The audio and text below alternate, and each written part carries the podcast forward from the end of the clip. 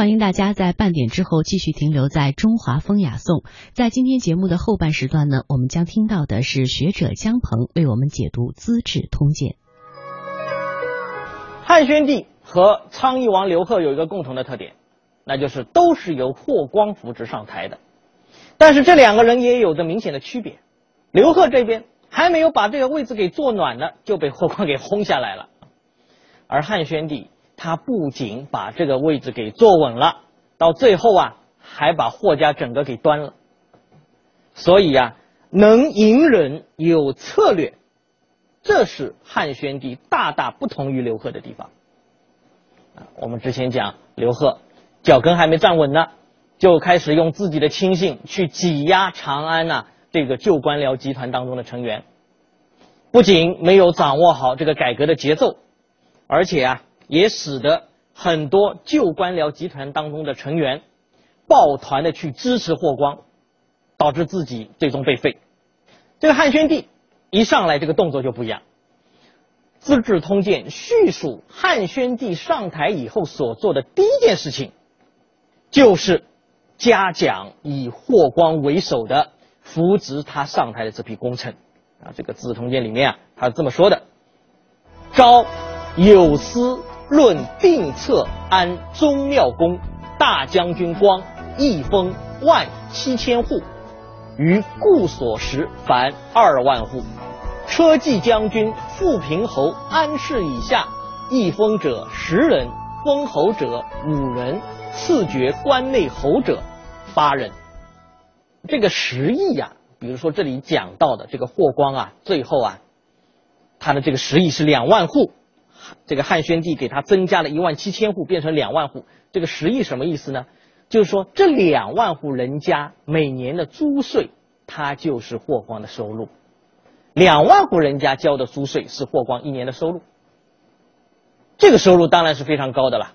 但是史书的这个写法啊，大家仔细体会一下，它有点冷幽默的意思。他说。汉宣帝给霍光增加了一万七千户食邑以后，霍光的食邑变成两万户了。那大家把这两个数字减一减，意味着什么？就意味着在汉宣帝上台之前，霍光的食邑只有三千户。大家看看，霍光执政十多年，从汉昭帝登基以后，他就开始执政。啊，作为辅政这个首席辅政大臣，执政了十多年，他的实力也就是三千多户。汉宣帝一上来就给他一万七千户，凑成两万，这个是非常大方的，对吧？这个赏赐啊是非常丰厚的。然后除了霍光之外，其他啊以前已经封了侯的，然后呢增加这个十亿的有十个人，没有封侯而通过这一次。经历了这次事件以后，封侯的是五个人，然后呢，还没有到封侯的资格，暂时先赐爵为关内侯的是八个。这个关内侯啊，就比正式的这个侯低一个级别，关内侯再往上走一级就是正式的侯了。所以这么加起来，加上霍光，连霍光在内，汉宣帝上台以后所奖赏的这个功臣，一共是二十四个人。然后你看，这一下子就把跟旧官僚集团之间的关系给理顺了。把这个关系理顺以后，更有利于巩固自己的位置啊。自己的位置巩固以后，才有可能有所作为啊，对吧？汉宣帝是非常聪明的。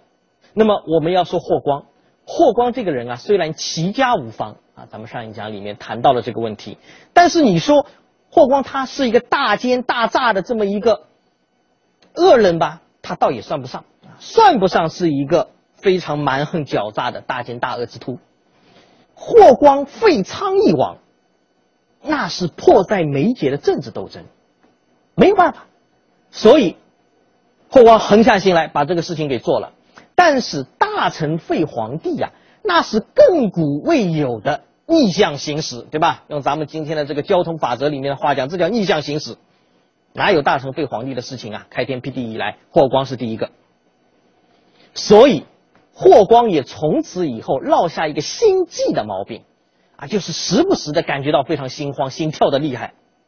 这个毛病就是废昌邑王那天落下的。其实说明什么问题啊？说明废昌邑王的当天，霍光也是高度紧张的，才会落下这个毛病。然后等到汉宣帝继位以后，啊，这个霍光他是不知道是出于自我反省、自我谦退呢，还是想试探一下这个汉宣帝，不知是哪个原因。总之呢，汉宣帝继位以后，霍光啊就表示要归政给汉宣帝啊，自己不执政了。然后呢，这个汉宣帝他却表示谦让不受啊，说这个当不起。还是希望霍光啊能够继续执掌政权。汉宣帝为什么要这么做？关于他这个心态，他心里到底在想些什么？史书上没有直接的描绘，但是有一个间接的解释。这个间接的解释是怎么讲的呢？自昭帝时，光子瑜及兄孙云皆为中郎将，云帝山奉车都尉，侍中。领吴越兵，光两女婿为东西宫卫尉，昆弟朱旭外孙皆奉朝请，为诸朝大夫、齐都尉、给事中，党亲连体，根据于朝廷，即昌邑王废，光权益重。就是说，霍光执政十余年，霍家子弟故吏。遍布朝廷要路，各个重要岗位上面都有霍家人，树大根深，难以撼动啊！而且更要命的是什么？更要命的是霍家子弟在很多地方，在很多重要的军事领导岗位上面，有人掌握着重要的军事领导权，手握兵权。然后呢，在这个废除昌邑王刘贺之后。霍光的权威更加是不容置疑。面对这样的霍光，汉宣帝呀，也只能是虚极敛容，礼下之以胜。作为皇帝，汉宣帝非常收敛，非常克制自己，然后呢，反而是对作为大臣的霍光非常的恭敬。难道汉宣帝对于霍光的这种恭敬，他是出于诚心的吗？这是一个非常值得分析的问题。从表面上来看，直到霍光去世为止，汉宣帝对于这个霍光这位辅政大臣一直是恭敬有加。到公元前六十八年的时候，霍光去世了，汉宣帝不仅亲自出席霍光的丧礼，而且赐给霍家的这个丧葬用品啊，全都是按照皇帝的规格来的。皇帝用什么，霍光也用什么。这是汉宣帝亲自下旨赐予的，这当然是无以复加的厚礼呀，无以复加的这个礼遇啊。一个方面，汉宣帝对于霍光是非常感恩的啊，因为是霍光把他扶植到皇位上去，而且大家要知道啊，我们之前已经交代过，汉宣帝在成为皇帝之前啊，虽然他是汉武帝的曾孙，但是已经和一个庶人没有区别了。从民间把他找过来，把他扶植上皇位，一下子就平步青云，上于九天之上。这是霍光对他的功劳，对他的恩德。对于这一点，汉宣帝是非常感恩戴德的，而且对于霍光对大汉帝国所做出的贡献，汉宣帝也是非常认可的。所以后来汉宣帝啊，在麒麟阁画功臣像的时候。汉宣帝还是把霍光列为第一个。大家要知道，这个时候麒麟阁画功臣像的时候，已经是汉宣帝把整个霍家给端掉以后。啊，霍光死了以后，整个霍氏家族的子孙由于不逊啊，自招祸败。汉宣帝把整个霍家给端了。但是就是这样的一个情况下面，麒麟阁画功臣像，汉宣帝还是让霍光挂在第一个，而且啊。这个画像下面啊，对于霍光不直呼其名，只称大司马、大将军、博陆侯，姓霍氏。他的官职、他的爵位姓霍氏，不称呼他的名字，以表示尊重。这是一方面啊，说明汉宣帝对于霍光的尊重和认可。但是汉宣帝对于霍光的态度还有微妙的另一面。汉宣帝对于霍光，他又是极为忌惮的。汉宣帝刚刚继位的时候啊，曾经有一次啊，这个霍光陪着他一起去夜拜高庙。汉代的高庙就是供奉汉高祖刘邦灵位的地方啊，那当然是非常庄严肃穆的地方。后面这个新上任的皇帝啊，都要去拜祭啊自己的这个祖先，这个开国皇帝。霍光和汉宣帝啊，乘同一辆车，一起去拜谒这个高庙。然后你看，两个人在同一辆车上啊，这个汉宣帝就等于是近距离的在接触这个霍光。这个时候，汉宣帝心里什么感觉啊？啊，史书上说：“上内言淡之，若有芒刺在背。”汉宣帝跟霍光近距离接触的感觉，居然是芒刺在背的感觉。因为什么？不仅仅是因为霍光这个人啊不苟言笑啊，看上去非常的严肃，不仅仅是因为这个，还因为什么？还因为当时这个昌邑王刚刚被废不久啊，霍光刚废这个昌邑王不久啊，对于这样一个有权势的大臣，这样的一个权臣。令汉宣帝感到害怕，自己会不会成为下一个昌邑王，很有可能就是汉宣帝时时在思考的问题。所以碰到这个霍光，一见到霍光，近距离接触就有芒刺在背的感觉。然后啊，非常有意思的是，等到霍光去世以后，霍光去世以后，陪同汉宣帝去拜谒高庙，或者是参加其他重要的场合，跟他乘同一辆车的。不是霍光了啊！霍光去世了，换成另外一个叫张安世的大臣。那么这个张安世这个官位、这个品级啊也非常高啊，有资格陪皇帝乘同一辆车嘛？当然这个级别是非常高的，但是啊，也仅仅是这个级别高而已啊。对于张安世来说，张安世没有那么大的权势，在朝廷上面没有这么复杂的人际网络，再加上张安世呢这个人啊待人接物啊。表面上面子上面是非常和蔼的，所以有这么一个人在边上的时候，跟这个人在一起的时候，汉宣帝啊，他就不是那种芒刺在背的感觉了，而是怎么样能够从容事理，甚安静焉。换成我们今天的话讲，就叫毫无压力啊。张安志在身边毫无压力。这两个现象大家对比一下，霍光在的时候，汉宣帝芒刺在背。张安世在的时候，汉宣帝毫无压力。这个对比下来，大家就能够察觉到，这个汉宣帝内心深处啊，对于这个霍光有多忌惮，有多害怕，有多么畏惧。所以民间流传一句话，民间这句话很有意思啊。他说：“霍氏之祸，蒙于参乘。”这是整个霍氏家族覆灭以后，败亡以后。民间传言所总结的，说霍氏家族的灭亡，在霍光陪汉宣帝乘坐同一辆车的时候，这个命运就已经注定了，啊，因为这个忌惮嘛，因为害怕嘛，所以等到霍光一去世，汉宣帝就把整个家族全部给端掉了啊。这个呢，只能说是一种猜测啊，未必是事实，但是从这个猜测里面也反映出。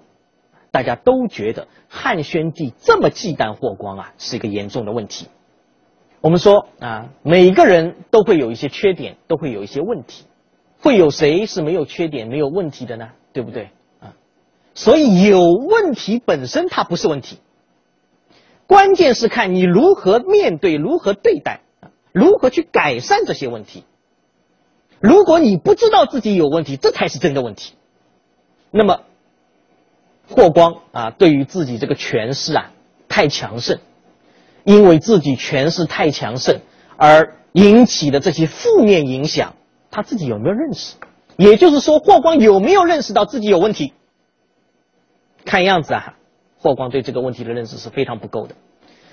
如果说他对于这个问题是有深刻认识的，那么他就应该感觉到，应该察觉到皇帝对他的这种忌讳。皇帝对他这种忌惮，皇帝内心当中在面对他的时候，内心的这种不安，也应该察觉到其他这么多普通官员对他的羡慕、嫉妒、恨。如果说他有这种感觉的话，有这种意识意识的话，就至少的应该严格的去约束自己的家人，不能让他们这么骄横跋扈。你看，在这种情况下面，上恨下忌，然后你还这么招摇跋扈，这不是自寻死路吗？所以啊，从霍光治家、从霍光齐家这个角度来看，我们可以察觉到，霍光对于自己权势太盛这个问题，他所导致的负面影响没有认识，没有反省。但是这个话又讲回来啊，在权位上的人。啊，或者说是正在成功着的人，往往是缺乏这种忧患意识的。绝大多数这样的人，都会觉得啊自己了不起，自己非常成功，啊自己树大根深，没有人敢碰。这样的人古往今来不止霍光一个，以前有，现在有，将来还会有。哈，所以这个中国古人啊，其实很多该讲的道理，古人都已经讲透了。有一句古训叫做。一人三吃，怨气在民，不见仕途。一个有地位、有权势的人，如果你多次犯错误，或者多种错误叠加在一起，遭受别人的记恨，那这种记恨，别人对你的记恨啊，因为你在权位啊，你在位置上面，你手里有权力的时候，可能不一定表现在脸上，表面上还是对你恭恭敬敬，但是心里面是怎么想你的，这就很难说。这是一个非常危险的事情啊。当时的霍氏家族就处在这样一种状态下面，当然啊，历史上曾经有很多人、很多家族都曾经处在这种状态下面，所以你看，历来的史学家对于霍光的这个评价，对于他缺少自我反省啊，对于他在权势太盛之后缺少自我批判精神，对于这一点，当然也涉及到他对于家人少于约约束。啊，没有严格约束他的这个家人，对于这些情况啊，都是进行批判，给予批判的。比如说，《汉书》的作者班固，班固他在评价霍光的时候啊，就是这么说的：“光为师宝，虽周公阿衡，何以加此？然光不学无术，暗于大礼。”啊，有一个成语“不学无术”啊，这个“不学无术”这个成语的典故就是从这里出来的。首先，班固对于霍光，他给汉朝汉帝国所做的这个贡献是予以承认的，认为霍光作为一名辅政大臣是非常优秀的，甚至把他比作中国古代最富有声誉的这个辅政大臣周公。但是班固又指出，在这个处生历史上面，霍光啊，连一些最基本的道理都不懂得，不懂得自我谦退，不懂得约束家人，这是霍光失败的地方。把这个问题点得更透的是《资治通鉴》的作者司马光。司马光说：“霍光之辅汉室，可谓忠矣。然卒不能避其中，何也？夫微服者，人君之器也。人臣执之久而不归，险不及矣。而光久专大柄，不知避去，多治私党，充塞朝廷。”使人主蓄愤于上，利民积怨于下，切齿侧目，待时而发，其得免于生，幸矣。况子孙以交齿屈之哉？司马光同样认为，霍光作为一名辅政大臣，他对于汉朝是忠心耿耿的，也是有贡献的。但是问题是，霍光他忘了。辅政大臣，辅政大臣，你毕竟是大臣啊，你不能代替君主。司马光说，霍光的问题是什么？长期执政不知规避，长期手里把着这个大权啊，不肯放下来。当年汉昭帝年幼的时候，你执政是名正言顺的，这是汉武帝对你的托付。后来汉昭帝成年了，汉昭帝十八九岁，甚至超过二十岁了。有独立的行为能力了，你还把着这个权力不放，不把这个政权还给皇帝。等到后来汉宣帝继位的时候，已经是成年人了，你还是把权力把在手里，不还给皇帝。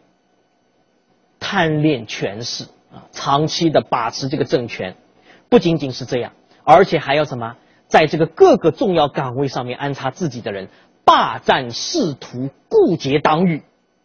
使得上至皇帝，下至百官吏民对他都有意见。在这种情况下面，不好好反省，而且还要放纵家人子弟，骄纵不法。那这样的一个家族还有不覆灭的道理吗？所以啊，从这个角度来分析霍氏家族的覆灭这一天一定是会到来的。汉宣帝啊，在伸展自己、削弱霍氏的过程当中，有两件事情最值得我们注意：第一是调整政治运作模式；第二是削夺霍氏的兵权，防乱于未萌。我们先谈政治调整。霍光在世的时候，手里拥有一项非常重要的权利，因为他是辅政大臣。所以，百官立名奏事啊，这个事情啊，先得向霍光汇报，由霍光来决定哪些事情告诉皇帝，哪些事情不告诉皇帝。所以，其实皇帝知道什么，不知道什么，取决于霍光。那么，这个当然造成两个问题啊。首先，第一个问题，皇帝的信息来源相对来说比较单一，这是第一个问题。第二个问题。也很容易造成啊这样的大臣权势做大。你比如霍光在这个位置上面，权势就做大了。那么这样一来，至少对霍光不利的奏章，批评霍光、讲霍光不好的这个奏章，这个信息就到不了皇帝那。这就造成我们中国古代政治当中常用的一个术语，叫做拥蔽啊，就是我刚才讲的，皇帝的信息来源过于单一，使得皇帝啊其实无法掌握全局。那么好在什么？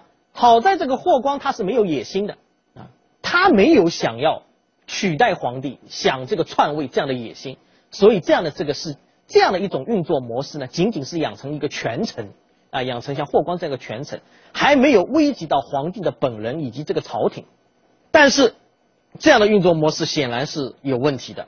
如果换成一个有野心的人在霍光这个位置上面，皇帝和朝廷很有可能就要危险了，对吧？霍光去世以后，那么显然纠正这个政治运作模式的最佳机会就出现了。但是，霍氏家族的人，他为了保持自己家族的权势，想继续的继承霍光这个位置啊，然后把这个位置给把持住，通过这样的手段维持保持自己的特权。那么，一场激烈的政治斗争，一场激烈的权力斗争，就势所难免，一定会发生。大家还记得向霍氏家奴磕头赔罪的御史大夫魏相吗？哈，这个人就在这个时候出场了，啊，这个出场的时间点啊找得非常好。这个人在后来汉宣帝铲除整个霍氏家族的过程当中发挥了重要的作用。魏相就向汉宣帝提了一个非常重要的建议。魏相说啊，鉴于啊以前这个皇帝的信息源太单一了啊。为了防止这种拥蔽的现象，魏相就建议说：以后凡是百官或者说是吏民有事情要向皇帝汇报，这个奏章可以应该可以直接送到皇帝这里，皇帝可以直接撇开这个霍氏家人、霍氏族人去接见百官，去接见吏民啊，去处理这个外廷的事务。